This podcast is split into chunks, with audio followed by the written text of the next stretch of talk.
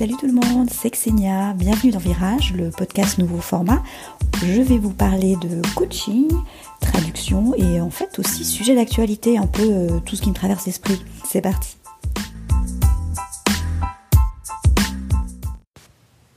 Coucou tout le monde, voici l'épisode numéro 18 du podcast. Aujourd'hui j'ai envie de vous parler de quoi faire quand vous voulez quitter la traduction, mais vous euh, ne savez pas vraiment quoi faire à la place. Et souvent, vous allez me dire quelque chose du style euh, Ouais, je sais pas trop quoi faire d'autre, peut-être euh, hmm, quelque chose dans la diététique ou quelque chose en lien avec les voyages. J'aime bien voyager, j'aimerais avoir une vie, ce que j'appelle géographiquement flexible, etc. Vous allez me dire J'ai vu qu'on peut faire de l'argent sur YouTube mais je sais pas trop comment. Ou, vous allez me dire aussi, euh, moi, j'ai réalisé que j'étais très créative. Euh, j'adore publier sur Instagram. Euh, pareil qu'on peut en faire un métier, mais je comprends pas trop comment, du placement de produits. Enfin, je, je, je comprends pas trop. Est-ce qu'on peut vraiment en faire de, de l'argent? D'autres vont aussi me dire ouais, j'aimerais bien devenir conseillère ou consultant dans ce domaine, mais j'ai pas encore assez d'expérience. Il faut d'abord que je reste encore deux ans à mon poste ou que je me constitue un réseau. Mais bon, en même temps, je sais pas si j'ai envie de faire ça, etc., etc. Donc quand c'est comme ça, donc vous savez que vous voulez quitter la traduction, mais vous savez pas, enfin vous pensez que vous ne savez pas ce que vous voulez faire, parce que moi j'ai la conviction qu'en fait on sait ce qu'on veut faire, mais c'est un petit peu, soit c'est un, un petit peu caché dans les broussailles de l'inconscient, soit euh, vous savez bien ce que vous voulez faire d'autre, mais vous vous dites que c'est pas possible d'en faire une activité rémunératrice. Hum, ouais, il y a une croyance limitante qui se lâche derrière, qui se cache. Vous ne pensez pas qu'on puisse vraiment en faire un métier, quelque chose comme ça. Donc que vous soyez dans l'un ou l'autre cas de figure, ce que je vous propose de faire aujourd'hui, donc ça va être très court comme épisode en fait, je me rends compte, mais c'est vraiment très puissant. J'ai fait ça avec un client l'autre jour, ça a bien marché. Je vous propose de faire un exercice tout bête que je suis sûre que la plupart d'entre vous connaissent. C'est l'exercice de la journée idéale. C'est tout simple. Ça consiste à, comme souvent, prendre un papier et un stylo et à faire appel à son imagination et de coucher sur papier sa journée idéale et en particulier, et vraiment la journée idéale de l'heure du lever ou à l'heure du coucher. Et ce qui est important, c'est de le faire en, en, utilisant votre description un maximum les cinq sens. Donc évidemment la vue, l'odorat, le toucher. Euh, enfin la, la, vue, le toucher et l'ouïe.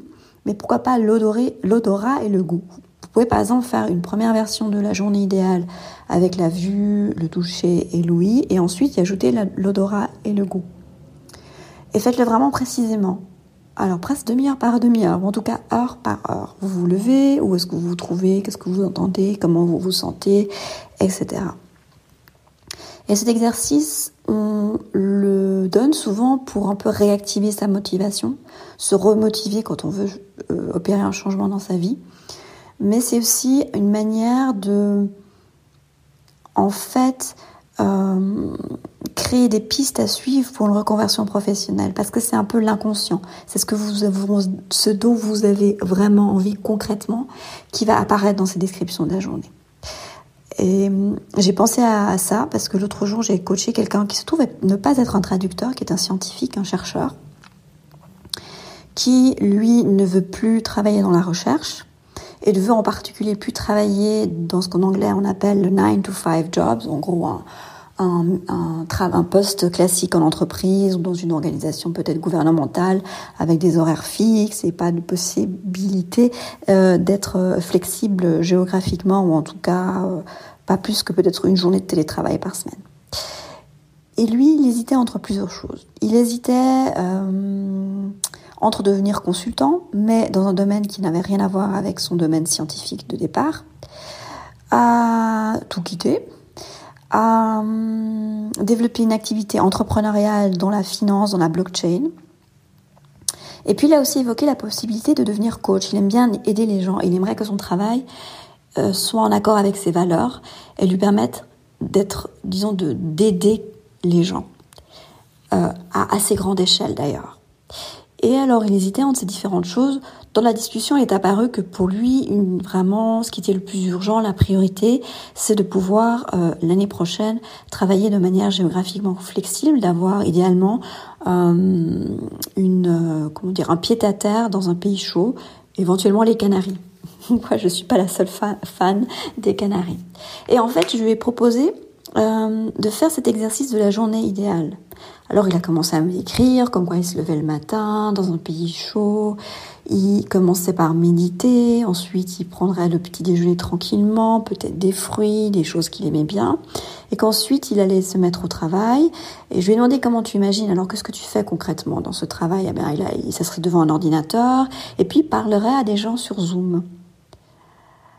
Et là, au, fur et à mesure que sa journée idéale euh, c'est comment dire dénoué, bah, il apparu très clairement que pour lui, le travail idéal, c'était d'être avec des gens en tant que coach ou en tant que conseiller euh, dans une interaction en ligne.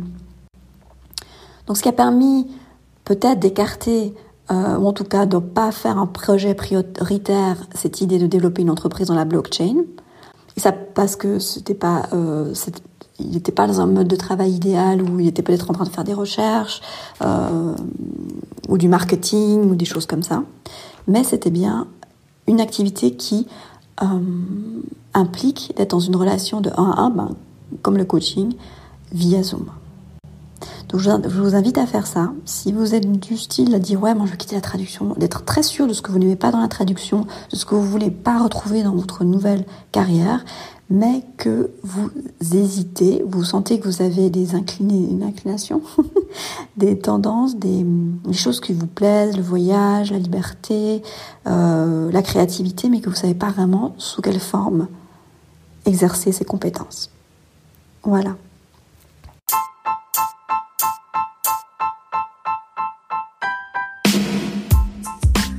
Et pour ceux qui veulent quitter la traduction, j'ai créé un programme de coaching individuel sur 4 mois où on se voit chaque semaine.